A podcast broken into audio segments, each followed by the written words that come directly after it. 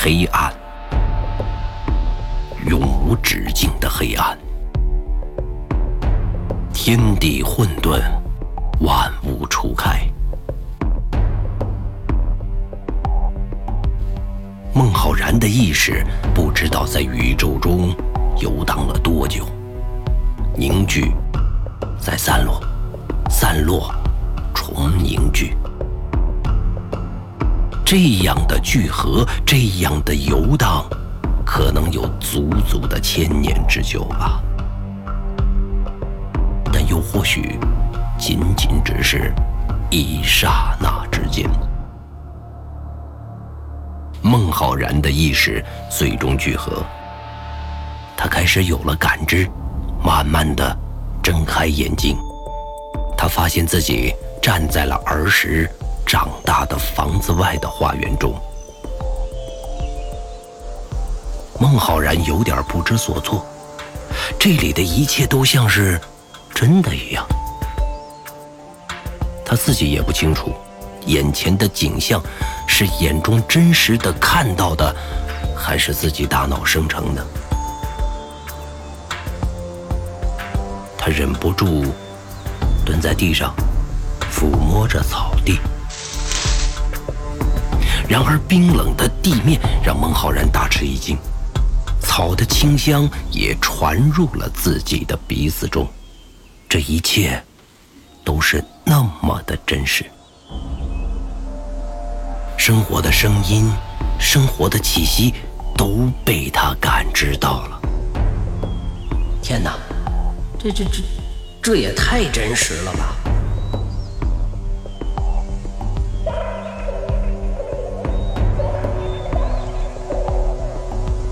小孩的笑声也从房子中传了出来。孟浩然知道，这熟悉的笑声是谁发出来的。他始终都记得那一刻。孟浩然迈步向着房子走去，隔着玻璃，他看到了一家三口在房间中庆祝生日。中间的孩子就是他自己。那时的他七岁。他在和父母一起过生日。孟浩然看到这温馨的画面，忍不住露出了微笑。他轻轻地把手按在了玻璃上，但是他忘记了窗户并没有关严，窗户被他的手借力推开了。房间中过生日的三个人同时停下了手上的动作。齐齐地抬头看着窗户外的孟浩然，这一举动把孟浩然吓了一跳。他没想到自己的行为能够影响到记忆中的情形。啊，怎么办？怎么办？孟浩然在这一刻也是吓得一动不敢动，生怕自己的行为影响到大脑中的记忆。双方就这么对峙着。此刻的孟浩然心跳砰砰砰的响。冷静，假装他们看不见我，走掉。孟浩然心里这么一想，努力的平息自己的害怕，转身远离窗户，直到三人的视线已经看不到他为止。房中又传出来欢声笑语，孟浩然放下心来。他环视着周围的一切，充满了亲切感。自己就是在这里长大的，他迫不及待地想去看那些已经消失了的街道、消失了的人、消失了的那种感觉。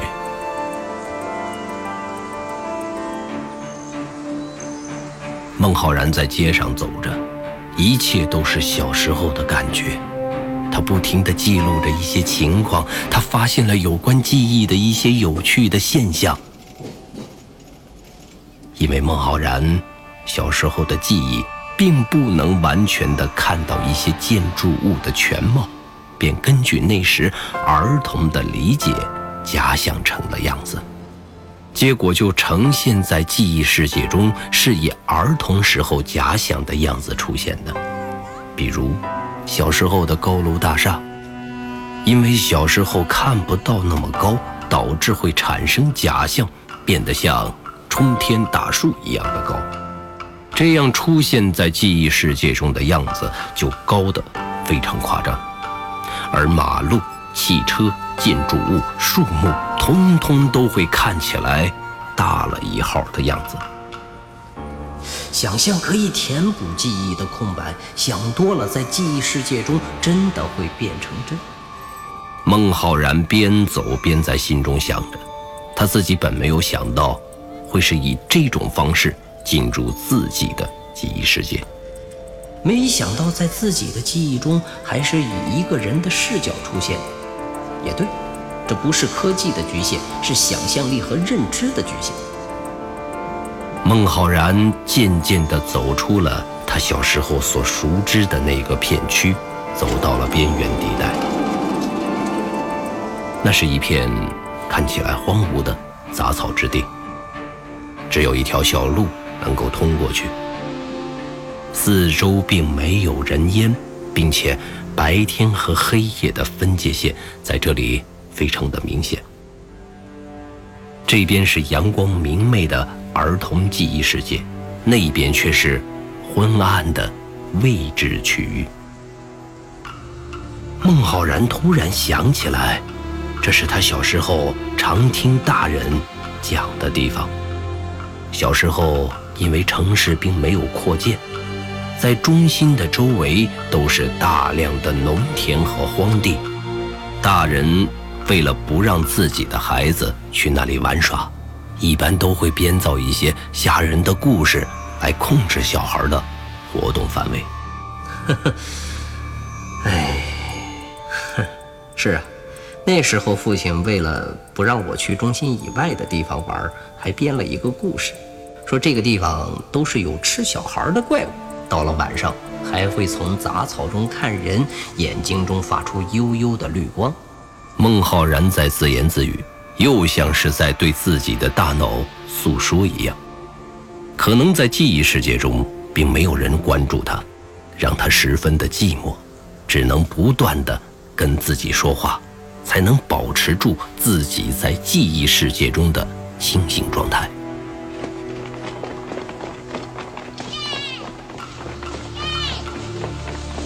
这个时候，一群小孩玩耍打闹。从孟浩然的身边溜过。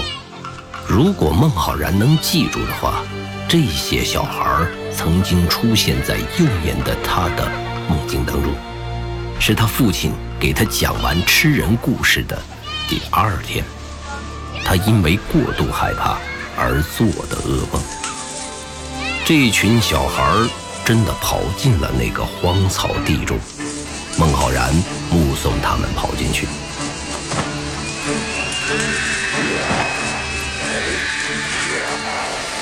但是可怕的事情发生了，一米多长的荒草剧烈的摇摆，小朋友们发出害怕的尖叫，还有那瘆人的嘶叫声。孟浩然被这番情景吓了一跳。这些都是发生在孟浩然幼年时的那场梦境中。虽然他再也记不起来，但是大脑是会永远的为他保留生活中的每一个记忆片段。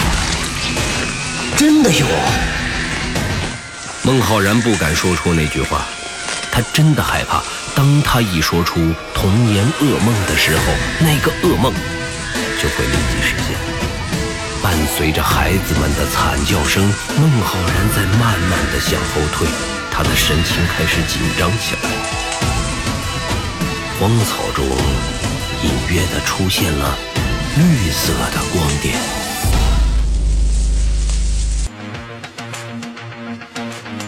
原界一记忆之谈，作者刘昌新，播讲冯维鹏。本作品由刘昌新编剧工作室出品。您现在收听的是。第二季第十集，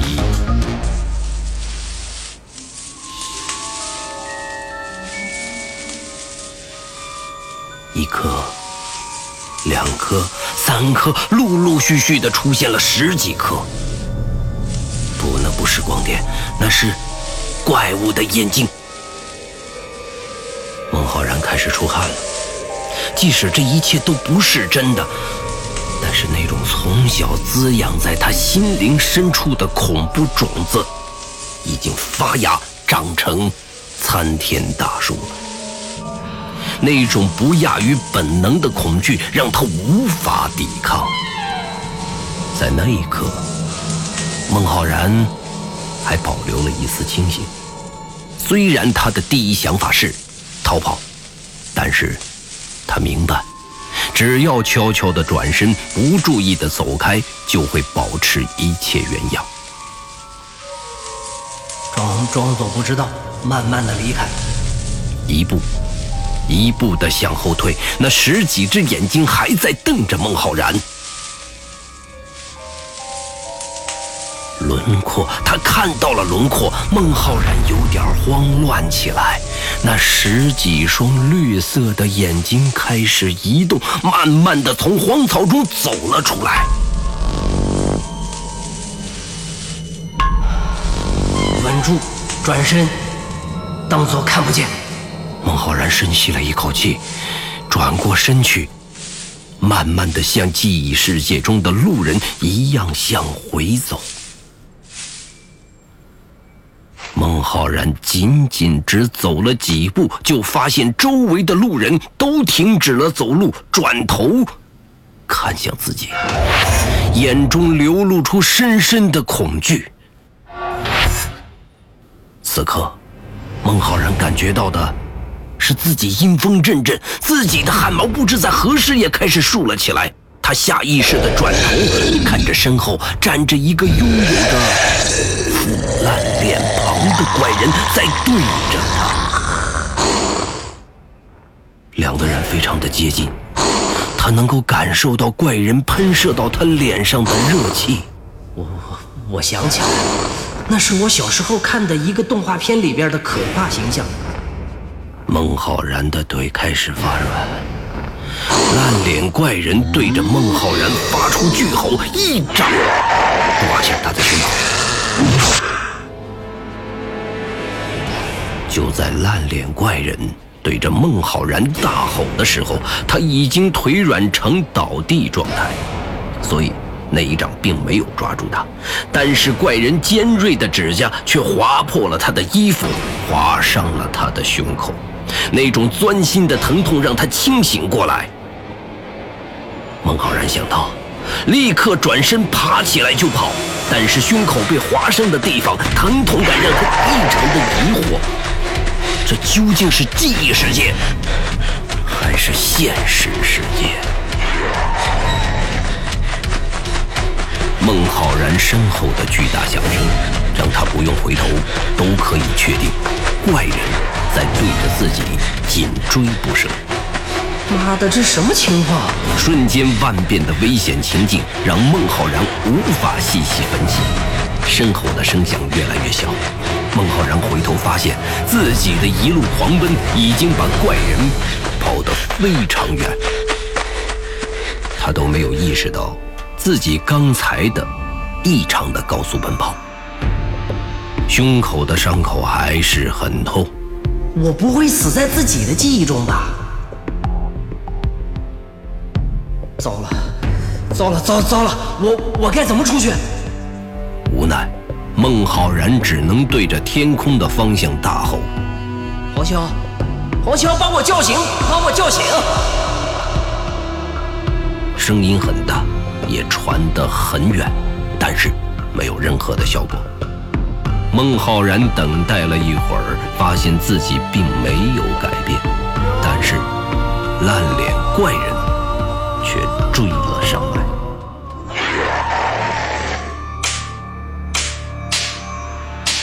孟浩然想到了一个愚蠢的想法，打自己的脸，准备把自己打醒。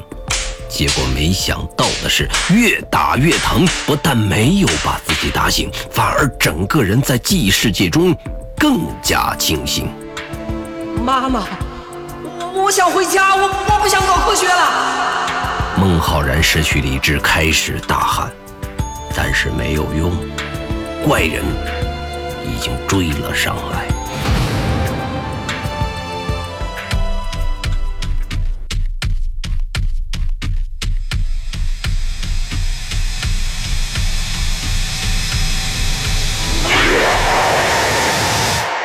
在地下室中，机器的低频共振让黄潇非常的不舒服。他看到孟浩然并没有大事，便走出了地下室，在客厅中抽烟。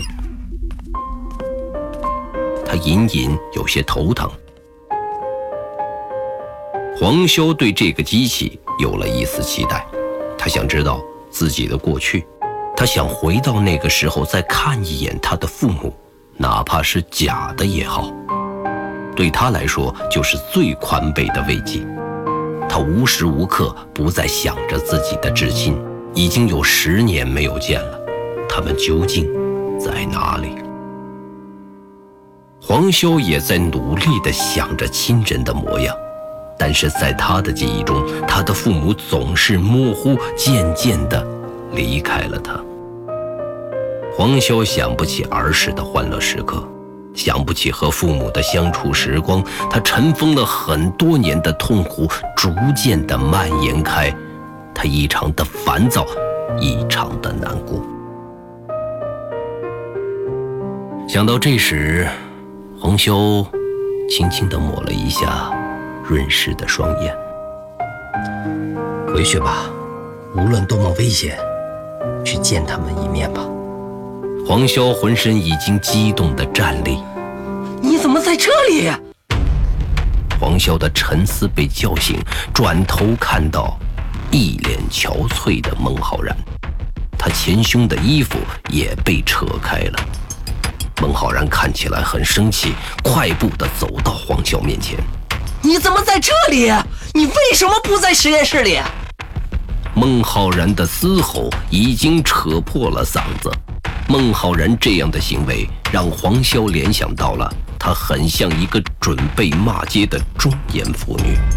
黄潇第一时间想到的是不是孟浩然的脑子被机器给弄坏了？黄潇尝试用手去拍孟浩然的身体，让他冷静下来。你你你你没事吧？然而黄潇的手在碰到孟浩然身体的一瞬间，他居然发现。孟浩然在浑身发抖，这样的情形让黄潇大吃一惊。孟浩然哆哆嗦嗦的说出了一句完整的话：“记忆，记忆真的太可怕了。”